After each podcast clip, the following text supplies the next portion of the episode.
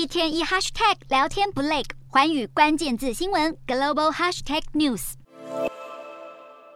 高举枪支，警方涉及进犯的无人机。乌克兰首都基辅在十七号遭到大量神风无人机攻击，基辅市长愤怒指控俄罗斯是恐怖分子。根据乌克兰空军指出，这些神风无人机是由伊朗制造，不过对此伊朗否认，强调这是西方政治宣传。但是西方国家显然不相信，美国强调将会制裁与伊朗无人机攻击计划有关联的国家及公司。另外，部分欧盟国家外交部长呼吁，如果德黑兰当局被证实涉入俄罗斯对乌克兰的战争，将对伊朗发动新制裁措施。对此，伊朗怒呛德黑兰当局会回敬欧盟的制裁，态度十分强硬。伊朗不满西方国家的怪罪，极力否认撇除任何关系。不过，究竟有没有提供无人机给俄罗斯，恐怕只有德黑兰当局最清楚。现在只能等欧盟调查结果出炉，才能让真相水落石出。